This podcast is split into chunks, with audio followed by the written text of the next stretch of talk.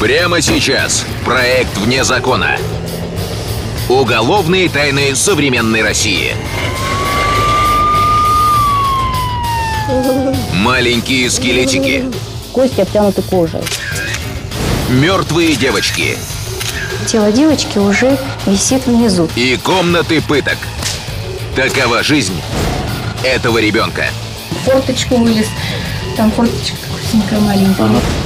Преступления, в которые невозможно поверить. В проекте «Вне закона».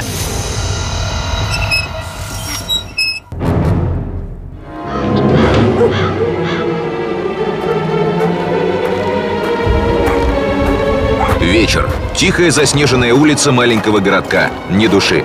Лишь одинокая женщина торопилась домой. Внезапно она услышала тоненькое поскуливание и остановилась. Собака? Где-то замерзает бедняжка. Сердобольная дама двинулась на звук и замерла в испуге. В кустах копошилось что-то непонятное. Мелькнули драные тапочки. Так это ребенок? Женщина подбежала поближе и вскрикнула от ужаса. Из кустов на нее испуганно смотрел обтянутый кожей скелетик. Камера пыток. 2011 год. Краснодарский край. Тихорецк. В районной больнице царил переполох. Все сбежались посмотреть на странного пациента. Он гораздо больше напоминал не ребенка, а узника концлагеря. Кости обтянуты кожей. 13 лет до 14. На него смотреть просто было невозможно. Мы когда первый раз зашли туда, глянули, мы просто-напросто развернулись и вышли с палаты. И потом опять зашли. Странного мальчика, похожего на скелетик, привезли прямо с улицы. Там он и прятался под кустом. В легкой старенькой одежонке. На нем не было ни куртки, ни шапки. Неудивительно, что бедняжка сильно замерз. Попал с обморожением в приемное отделение э, Тихорецкой районной больницы. Кто он? Где родители этого ребенка? Что за кошмар с ним случился? Но измученный маленький пациент ни на один вопрос не отвечал. Он плакал, конечно, а потом начал рассказывать постепенно. Я с ним там находилась э, суткой, можно сказать. Быть может, мальчик страдает какой-то тяжелой болезнью. Может, он психически болен и поэтому так истощен. Но как он оказался на улице один? Сбежал от родителей? Вопросов накопилось множество. Тихорецкие сыщики были уверены, наверняка обеспокоенные родственники уже сбились с ног в поисках ребенка. Но странное дело, никто мальчика не разыскивал. Вскоре из больницы пришла срочная новость. Мальчик заговорил. Правда, пока всего лишь назвал себя Даниил. «Откуда ты, Даниил?» Но ребенок испуганно молчал. А когда медики увидели его спину, просто ахнули. Мы что там переодевали, переворачивали с места. У него прям все тело в шрамах, вся спина. Я говорю, это что было такое, Даниил? Куда ты влез? Что с тобой произошло? Расскажи, пожалуйста. Но вопросы вызвали лишь новые приступы плача. Врачи разводили руками. Несчастный ребенок явно пережил что-то страшное. Ощущение, что мальчишка побывал в руках маньяка-садиста. Каждые 30 минут в России пропадает один ребенок. 48 детей в день. И каждый день из этих 48 потерявшихся, убежавших, исчезнувших, четверых не находят никогда. Куда они исчезают? По статистике, многие ребятишки сами убегают от родителей или из детских домов. Причина – банальные ссоры с родными или желание просто посмотреть мир. Однако нередки случаи похищения детей с целью их продажи или сексуальной эксплуатации. Кто-то становится рабом на подпольных фабриках. В Америке в случае исчезновения ребенка мгновенно поднимают на ноги армию, береговую охрану и ФБР. Портреты пропавших детей печатают на рекламных щитах. В России все гораздо скромнее. Правоохранительные органы и волонтеры ищут детей собственными скромными силами. Находят 80%. Многих уже мертвыми. Истерзанный неизвестным садистом Даниил хранил упорное молчание несколько дней. Вздрагивал при любом прикосновении. Но забота и ласка, наконец, все же подействовали. Мальчик заговорил. Он плачет и рассказывает. Тетя Оля, а знаешь, что вот так вот и было? Я ушам своим не верила. Подросток сообщил, он живет здесь, в Тихорецке, с братьями и сестрами. Но мамы и папы нет, только опекуны, бабушка и тетя. Это 48-й федеральный закон, в котором четко прописано, что в случае, если дети остаются без законных представителей, а, то им должен быть назначен опекун, либо попечитель. Но где же мама? Умерла? Как оказалось, все гораздо печальнее. Беспутной маме дети давно не нужны. Она лишена родительских прав. В этой семье 11 детей. То есть взяты под опеку. Из материалов дела. Наталья Дыщенко, 57 лет, является опекуном своих внуков. Все они дети двоих ее дочерей. Вместе с бабушкой и детьми проживает еще и третья дочь, 31-летняя Ксения Дыщенко. Но всех тревожил главный вопрос. Кто же измывался над мальчиком? Старшие братья? Одноклассники-изверги? А может, кто-то из бывших дружков непутевой мамаши? Правда оказалась гораздо страшнее. Сквозь слезы Даниил признался. Каждый день его мучила... Бабушка. Родная бабушка. 2011 год. Краснодарский край. Тихорецк. Признание ребенка шокировало всех. Родная бабушка. И чуть не отправила его на тот свет. Это просто невероятно. Даниил был истощен, весь покрыт синяками и шрамами, словно побывал в руках маньяка-садиста.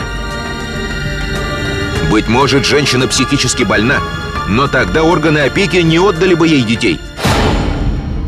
В Семейном кодексе утверждены э, критерии, когда э, этот человек не может взять под опеку детей. Это ранее, если он был лишен родительских прав, если он совершил преступление в отношении э, жизни и здоровья людей.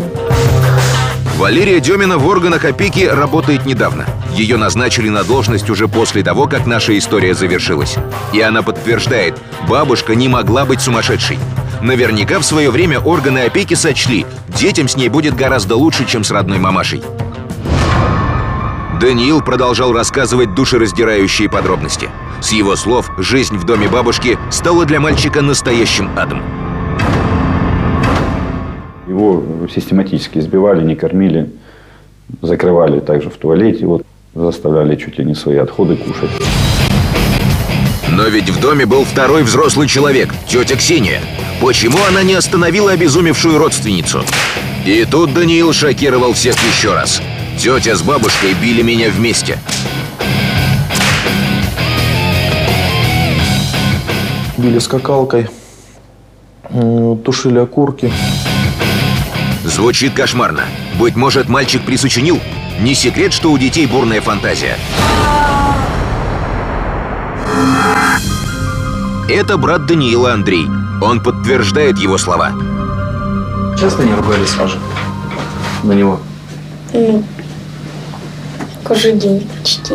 Кому сказала? Даниила не просто лупили и закрывали в туалете. Бабушка и тетя измывались над ним изощренно. Любимое садистское наказание – заставить худенького мальчишку отжиматься или приседать. Не час и не два, а всю ночь. Был такой день, я не помню, что случилось, но там он до утра, прям до утра вот Наташа с ним сидела, там он контролировал, чтобы он сжимался, приседал. Меня в школу прос- про это разбудили, он, он стоял, приседал. Как мальчик выдержал подобную пытку, до сих пор непонятно. А ведь изверги-опекуны практиковали подобные измывательства очень часто. В Новый год он вообще весь Новый год, пока мы не уснули, отжимался, приседал. Но почему никто из соседей не заявил в полицию? Неужели не знали? Неужели не видели на ребенке кровавых синяков? Сосед дядя Коля рассказал нам, семья Дыщенко жила очень замкнуто и обособленно.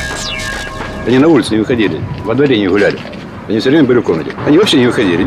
А это соседка баба Люба. Несколько раз она интересовалась у Натальи Дыщенко о Данииле. Но та лишь оправдывалась. Я мне все время спрашивала, где ваш мальчишка? Я говорю, я не вижу ни в школу, ни ходит. Он в больнице, он в лагере, то еще где-нибудь. Как объясняет баба Люба, она уже собиралась сообщить в правоохранительные органы. Но в этот момент страдалец сбежал от мучителей сам. Форточку вылез, там форточка такой толстенькая, маленькая. Я говорю, не знаю, как он вылез. А что же остальные дети, братья и сестры Даниила? Они же ходили в школу. Почему не пожаловались на семейный кошмар учителям? Или хотя бы кому-то из одноклассников? Терпимо молчал. Они все молчали, они все были запуганы. К сожалению, жестокое обращение с приемными детьми в России не такая уж редкость. Каждый год по несколько десятков случаев. В 2005-м в Омске зимой на улице была найдена пятилетняя девочка в одном белье. Как оказалось, малышку выгнали на мороз приемные родители. Она стала лишней в семье, когда у них родился собственный ребенок. 2011 год. Краснодарский край. Тихорецк. Сыщики понимали, Даниил не врет. Нужно немедленно спасать детей из логова садистов.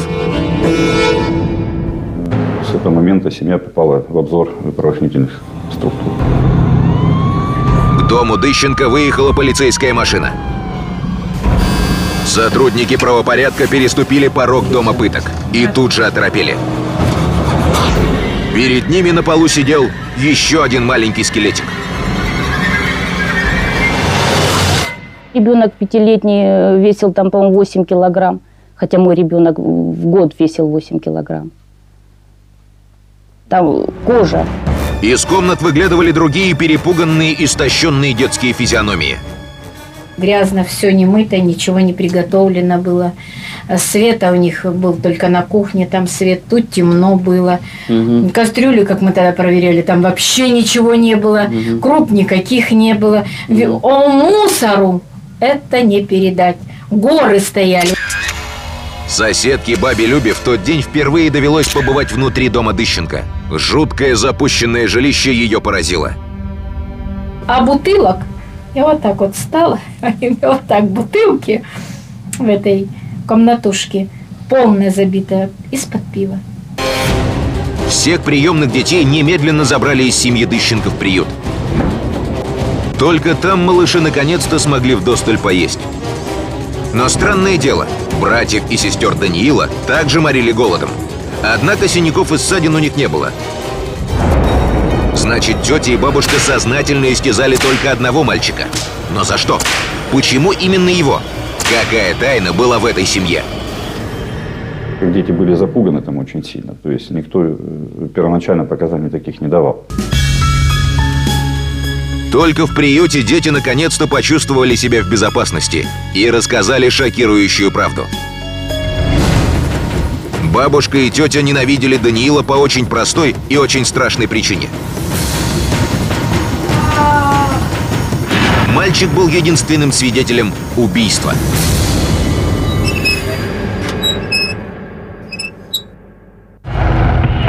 Краснодарский край, Тихорецк за год до описываемых событий. 10 октября 2010 года в дежурную часть поступило срочное сообщение. В доме Дыщенко погибла пятилетняя девочка Арина. Мария Шиповалова, сотрудник полиции, сама срочно выехала на место трагедии. Там уже ждала бабушка Наталья Анатольевна. Она спокойно констатировала как факт о том, что в таком-то месте висела качеля. Она посадила туда опекаемую девочку пятилетнюю, пошла домой на несколько минуточек, и после того, как она вышла во двор, то она увидела, что тело девочки уже висит внизу. Эксперты констатировали, смерть ребенка наступила от тяжелой черепно-мозговой травмы. Несчастный случай? Была выдвинута версия, что ребенок катаясь на качелях, упал, ударился, в результате этого наступила смерть. Но Мария Шаповалова до сих пор вспоминает, как неприятно ее поразило равнодушное лицо бабушки и ее безразличие к полицейским съемкам. Сам факт того, что она не очень расстроена, и обычно в такие моменты люди избегают съемок, э, нас насторожил. Тогда сыщикам нечего было предъявить Наталье Дыщенко. Только одно настораживающее заявление соседа. Дети даже не выходили на улицу гулять никогда. Никогда не выходили. Ага. Ничего ну, на качели, на качели кататься. Но больше найти свидетелей не удалось. Хотя на самом деле они были. Просто панически боялись рассказать правду. О том, что пятилетняя внучка вовсе не сама ударилась головой, а о том, что ее убили.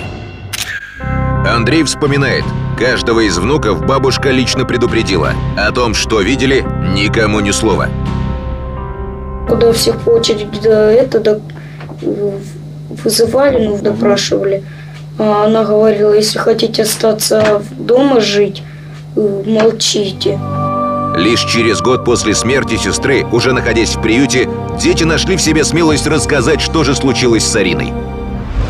Оказывается, они слышали, как в роковую ночь бабушка орала на малышку. Проклинала ее за то, что голодный ребенок съел всю гущу из кастрюли с супом. Постоянные маты, постоянные гульки.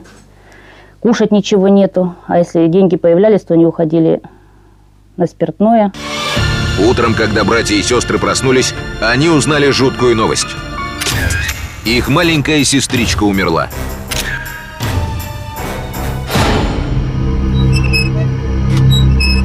О чем Наташа вам говорила по поводу девочки, сестры? То, что на скачели упал. Ну, я вообще первый раз услышал, просто услышал от нее, что на скачели упала. Потому что дождь был на улице. Тогда никто не знал. На самом деле очевидец был. А бабушка Наташа и тетя Ксения тщательно прятали его от правоохранительных органов. Его не было на похоронах. Он был избит у соседей находился. Это мы уже потом узнали. Единственным свидетелем был Даниил. Мальчик случайно оказался рядом и с ужасом видел, как именно умерла его маленькая сестренка. Дыченко Наталья Анатольевна э, толкнула свою внучку, которая ударилась о дверной косяк, и в результате этого наступила смерть. Увидев, что ребенок мертв, старуха заметалась. Ох, как ей не хотелось идти в тюрьму. Себя она любила куда больше собственных внуков. Посоветовалась с дочкой Ксенией.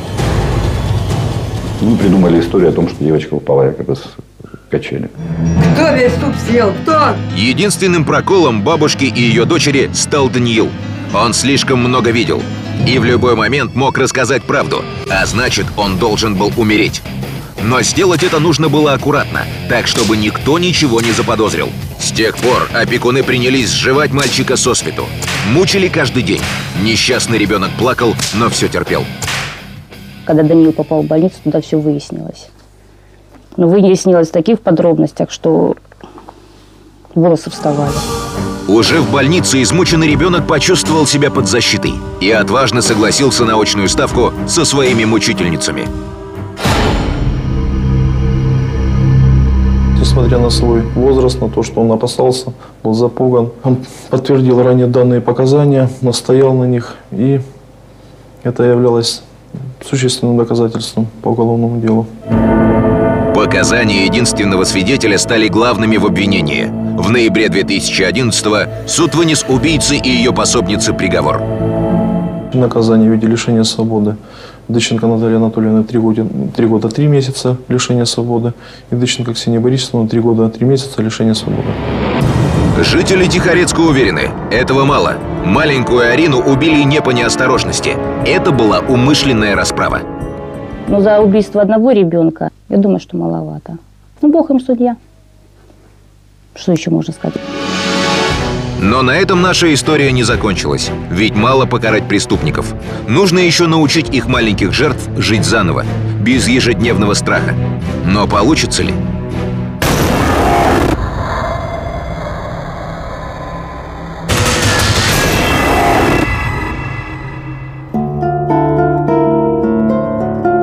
Новая жизнь.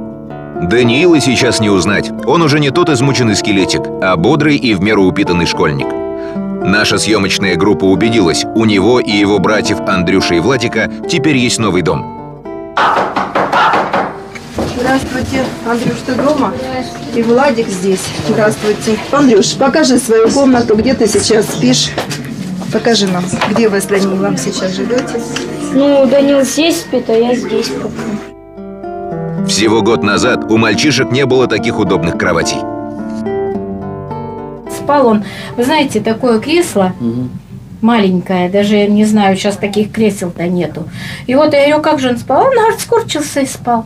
Вот и один, и второй у них мальчик Калачиком, спал. да, так? Да, калачиком. Да и мамы у них не было, а теперь есть. Новая, хорошая и ласковая мама, которая до сих пор переживает о том, в каком кошмаре жили несчастные дети. Это, это просто надо видеть. Это так не передашь. Это просто ужас. Видя их пропитые лица, Специалист по вопросам семьи и детства Валерия Демина и сама до сих пор не может понять, как ее предшественники умудрились отдать детей в семью алкоголиков.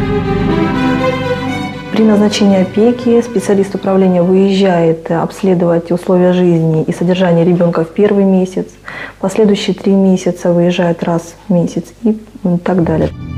Все вроде бы уже хорошо, и лишь одна деталь омрачает счастливую картину – у несчастного мальчишки с трудом заживает душевная рана. Отношение ко всем такое вот, мне все равно. Что будет, как будет, где будет. Ходит нормально, приходит со школы, начинает э, вести себя как... Ну, ему ничего не нужно. А как же ты будешь дальше жить? Да никак. Новый папа сейчас водит Даниила к психологу. Специалист говорит, типичный синдром жертвы – низкая самооценка и недоверие к миру. И все-таки Ольга Иванищева, приемная мама, надеется, ее любовь поможет ребенку начать новую жизнь, без боли, слез и насилия.